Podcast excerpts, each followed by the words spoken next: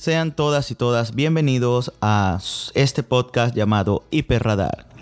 Entonces, eh, en el Hiperradar es un podcast donde vamos a hablar de lo que es la cultura hype, ¿ok? Lo que, todo lo que es el hype beast, todo lo que es el streetwear, todo lo que es el street art, todo lo que viene de la parte de los juguetes, eh, de los vinyl toys. Entonces, eh, la idea de este programa que básicamente va a ser mm, exclusivo de AudioMac, es que hagamos una comunidad y, entre todos aprendamos sobre esta cultura, este, los pros y los contras de ella y cómo, cómo llevarla y vivirla con cierta dignidad, ¿me entiendes? Y no solamente convertirte en una persona wannabe, sino entender la historia y dónde vienen todas estas cosas de la cultura hype que en particular, si uno este, lo ve mucho de la parte cultural, es muy fuerte y tiene cosas muy positivas a mi parecer.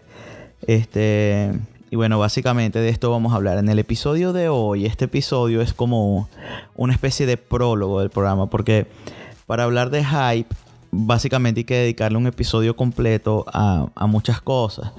Por ejemplo, tendríamos que dedicarle un episodio completo a todo lo que es el streetwear, que básicamente fue lo que comenzó esta, esta tendencia, ¿verdad? Pero entonces si tuviéramos que hablar del streetwear, entonces tenemos que desglosarlos en marcas como Nike, como Adidas, como Jordan.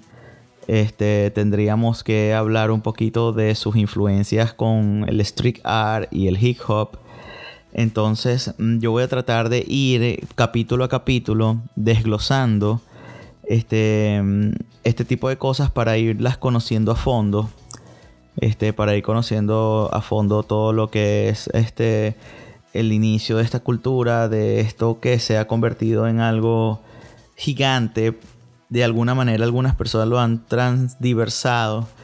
Este, pero yo siento que, que está muy genial. Entonces, este pero ¿qué tenemos? ¿Qué entendemos por esta cultura? Les voy a hablar un poco de mí. Mi nombre es J. Este, yo estoy haciendo este programa en conjunto con Ibarra Color. Ibarra Color es un Instagram que vende una especie de arte o una especie de mezcla de, arte contemporáneo con, con arte callejero. Este, y se está tratando obviamente de posicionar el mercado, pero al mismo tiempo este, yo soy el dueño de Ibarra Color, entonces yo cada vez que vendo cosas, que vendo piezas, invierto en lo que a mí me gusta de la cultura hype, que es los prints de artistas eh, callejeros, muralistas, y lo que es todo lo que es la parte de los juguetes, de los vinil, del art toy, del vinil art. Entonces, básicamente ese es mi background. Entonces, ¿Qué vamos a hacer? Vamos a hablar ahorita de lo que es el Hypebeast. El Hypebeast, eh, o sea, si vamos a hablar claro, el Hypebeast es simplemente una página web o una revista. Donde ellos básicamente te anuncian cuáles son las cosas más trendy en cuanto a ropa o en cuanto a todas esas marcas. ¿Por qué? Porque las cosas hype normalmente este, solo, eh, ¿sabes? Eh, son marcas muy específicas como Off-White, como Bape Ape, como Supreme, Undercover, eh, cosas de Cost, Takachi Murakami, releasing de, de, otros artistas o releasing de marcas como Dior, Louis Vuitton. Entonces ellos constantemente están diciendo que es lo más trendy, lo más hot de hecho, también si hay una marca como por si Axis, que no es tan trendy, pero de repente sacan algo que para que ellos consideran trendy, entonces lo convierten en hype. Entonces, básicamente, esta revista tiene el poder de decir que es hype y que no lo es. Y esa es una de las razones por la cual yo no sigo mucho esa revista. No tengo mucho interés en que otra persona me diga que tiene valor y que no, porque entonces ahí es donde yo siento que me están controlando. Todas las cosas que yo compro son directamente proporcional a mis gustos. Son directamente proporcional a cosas que yo sigo y me gustan. Por ejemplo, yo no soy dentro del mundo hype. Sinceramente no soy tan comprador de sneakers, ni de zapatos, ni de cosas. Entonces, por lo tanto, todo lo que son los Yeezys, las Jordan, todas esas cosas eh, no me gusta tanto. Ahora, en la parte de arte, por ejemplo, me gusta Takashi Murakami. ¿Por qué me gusta Takashi Murakami? Por toda su historia artística, donde él de casualidad, gracias a Hypebeast, se convirtió en, en algo hype. Pero yo toda la vida lo he seguido, me parece un artista excelente, sobre todo porque él tuvo en sus inicios colaboraciones de anime y manga. Este, entonces, bueno, sinceramente me encanta él. Obviamente la historia de Cos. Eh, me parece uno de los artistas más brutales, de, modernos, de ahorita, más actuales. Todas las cosas que han logrado. Obviamente yo no quiero desarrollar nada de todas estas personas y todas estas marcas que estoy hablando. Porque de todas vamos a hablar. Así yo no no las use, este, vamos a hablar de la historia de todas las marcas, de todas las cosas, porque eh, es totalmente válido que a ustedes sí les guste, ¿me entiendes?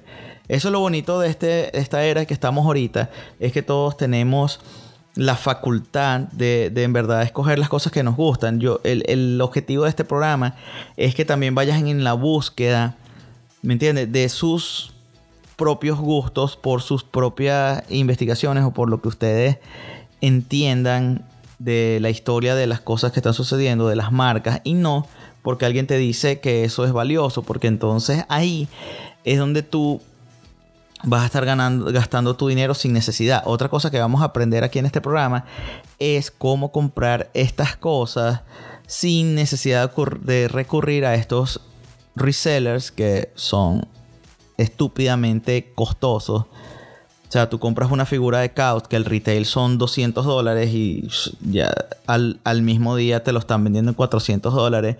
Inflan el mercado.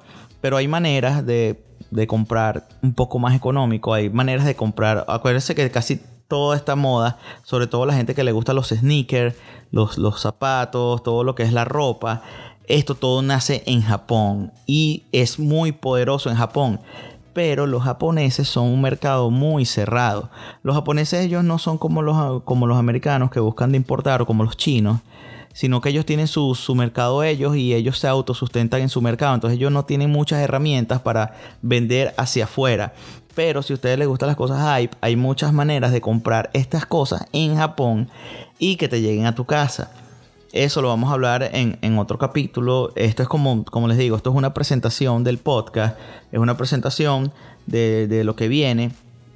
Este, básicamente vamos a hablar de todo lo que es cubrir todo lo que es el arte, todo lo que es eh, la ropa o el streetwear. Vamos a hablar de los accesorios que son muy importantes. De hecho, yo a pesar de que no soy muy fanático de la ropa como tal, sí soy fanático de los accesorios. Me gusta. O sea, me parece que los accesorios siempre son cosas que tú puedes tener. Este, una franela o, una, un t-shirt blanco total con unos jeans normales y teniendo, ¿sabes? Unos buenos zapaticos, unos buenos accesorios, eh, no necesitas de más.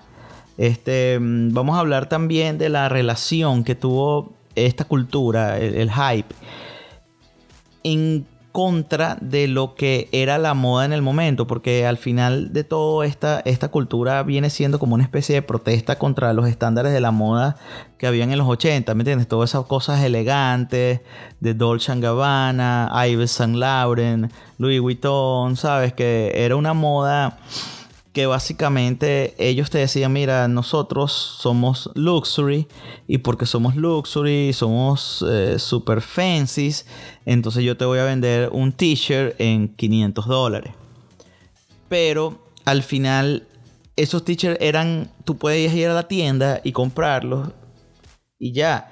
¿Qué pasa con la cultura hype? La cultura hype se, se, se consolida al ellos darse cuenta de que cuando sacan cosas que son ediciones limitadas y combinado con artistas famosos o deportistas famosos, crean esa necesidad en las personas de, quererlo, porque obviamente quieres tener lo que tiene la persona que te influencia a ti. Entonces, pero ¿qué pasa? No son cosas, de repente sacan una edición de 100 de unos zapatos, entonces tienes que salir corriendo a comprarlo, y si se acaban, ya no hay más. Entonces eso crea como una especie de valor casi artístico hacia, hacia los objetos. Entonces, mm, para mí lo interesante en este mundo no es ir a comprar las cosas por comprarlas. Esa cacería, esa cacería es súper excitante. Sobre todo cuando también hay personas que revenden las cosas, pero no por revender, sino que son coleccionistas que, bueno, de repente están pasando por apuros económicos o, no, o personas que en algún momento compraron las cosas y no entienden el valor. Y entonces ahí es donde tú compras como que santos griales de la moda o del hype o del streetwear por precios súper económicos, sobre todo cuando compras, cuando vean el capítulo de las compras en Japón, se van a dar cuenta de que, de que los precios varían demasiado y cosas que, que son económicas, por ejemplo, aquí en Estados Unidos, allá en Japón son súper caras, pero cosas que aquí son incomprables, tú tienes como que, oh, una luz así al final del camino que puedes decir, oh, puedo comprar esto. Y bueno, de eso también vamos a hablar mucho. Vamos a hablar entonces de, de la influencia que, tuvo, que tuvieron los, los deportes y los deportistas, las marcas de deportes, como fue, eh, o lo que es el sportwear, como lo, como lo es Nike o Adidas, cómo influenciaron y cómo ellos comenzaron conjunto a deportistas y famosos y la cultura hip hop, este, cómo comenzaron esto y cómo todo eso se transmutó a lo que estamos ahorita, donde mm, eh, más que en el hip hop ahora trascendió a todo lo que es el reggaetón, ¿verdad? A todo lo, que es el género urbano, latino, que tiene una influencia increíble en todo lo que es esta parte del, del streetwear, del street art, de los colores, de las marcas. Entonces vamos a hablar de eso. Vamos a hablar cómo personas como J Balvin se han convertido en embajadores de esta cultura hype. Este. Eh, bueno, un montón de cosas. Este. Espero que, bueno, traten de, conectarse aquí conmigo. Este, obviamente, mm, como le digo, esto al ser un prólogo es algo muy sencillo que estoy haciendo. Simplemente estoy tratando de darle una idea a ustedes global de lo que va a ser este programa, pero cuando, cuando salgan los otros episodios van a ser muy, muy específicos. Eh, probablemente tengo que empezar por, por donde tengo que empezar y el siguiente episodio probablemente sea hablar de lo que es Nike.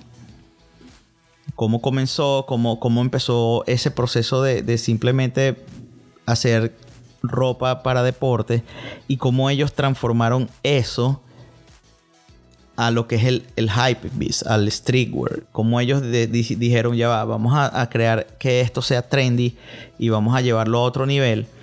Este, y cómo se ha ido desarrollando con el tiempo, también con el uso de las redes sociales, del Instagram. El Instagram básicamente es la herramienta que catapultó e hizo de que el streetwear y, la cultura hype eh, llegara hasta los cielos. ¿Por qué? Porque antes nosotros, nuestras referencias hype eran como que cosas que podían tener un artista en una revista, un programa de televisión, pero era muy limitado las cosas que nosotros podríamos ver. Ahora nosotros, por, ejemplo, podemos seguir todos los días la página de Balvin y ver, ¿sabes? Las ropas que se pone siempre. Podemos ver lo que, cómo tiene su casa decorada. Podemos ver eh, de Billy Elliot, de, miles de artistas, este, las cosas, podemos seguir las páginas de Takashi Murakami, ver las cosas nuevas que están haciendo, eh, podemos seguir la Off-White, Supreme. Por cierto, Supreme es como la única marca como que más incomprendida para mí. Simplemente siento que esa caja roja con la palabra de Supreme, siento que, me están estafando cuando compro. Bueno, yo no he comprado nunca nada Supreme. De repente yo soy más como un Bay Ape guy. Me gusta más como las cosas de Bay Ape. Porque son súper cool. Y que yo siempre, toda la vida, he sido un fanático del camuflaje. Yo no sé si a ustedes este, le encanta el camuflaje como a mí, pero a mí me fascina. Entonces tenemos que vamos a hablar de Beeps tenemos que hablar de sport brands como las marcas y, dentro de las marcas también el deporte como tal, que el básquet fue uno de los que más influenció esto, conjunto con el hip hop. Tenemos que hablar del street art, del arte callejero, que ahí es, es como lo que más me gusta a mí, es mi fuerte, los nuevos muralistas modernos y vamos a hablar obviamente de la historia de, de los artistas de antes, este, que crearon unos como un precedente para que ahora todo lo que es la cultura del graffiti sea este súper importante y respetado.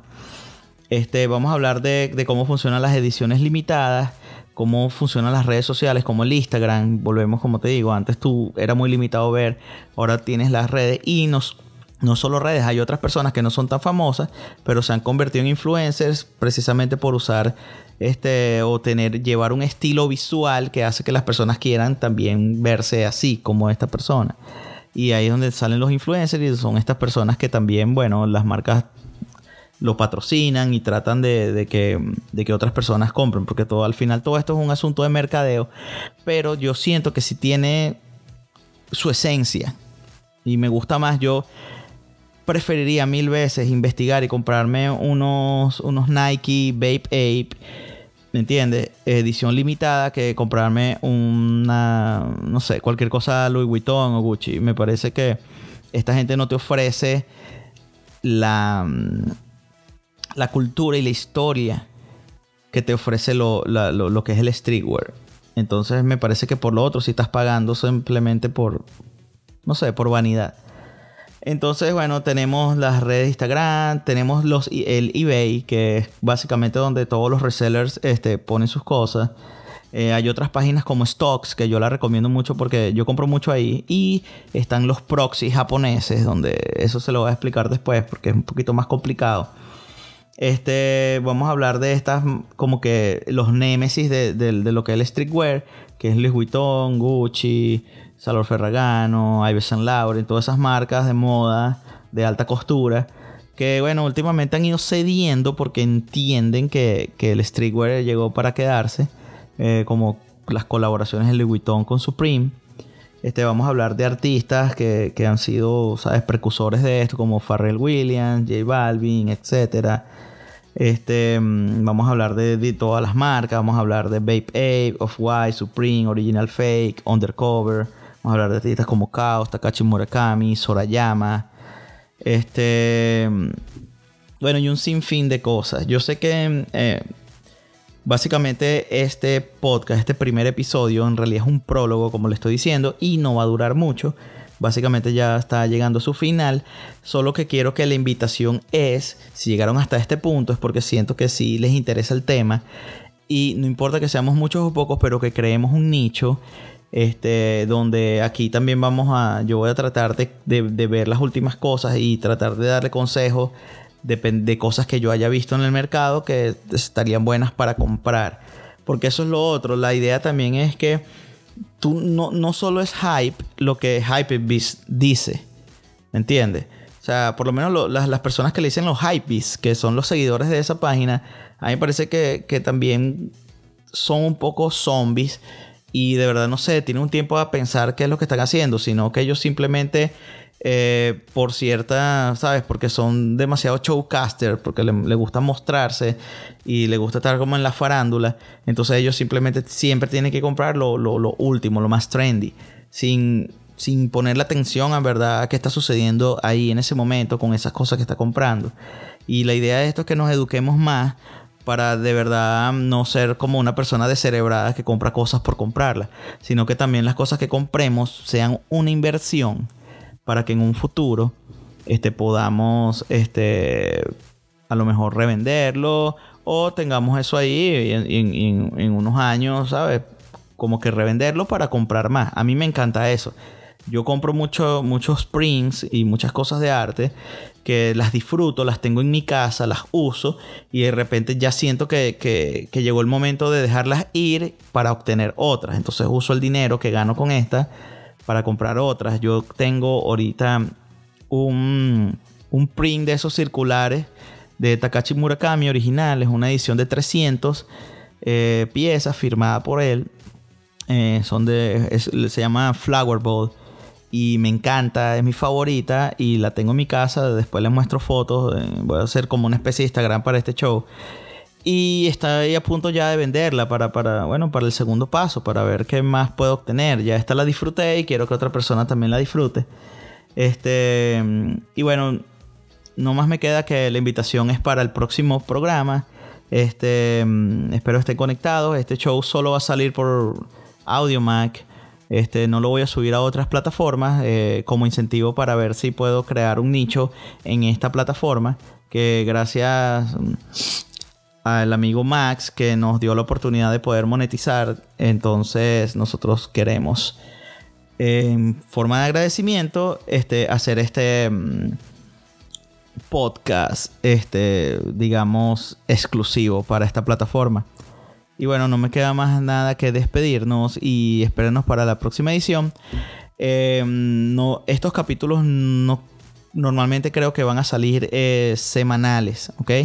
Entonces toda la semana, este, cada jueves o cada viernes, va a salir un episodio nuevo. Entonces estén a la espera del nuevo episodio. Y bueno, les mando un saludo y esto es Hyper Radar o Hiper Radar.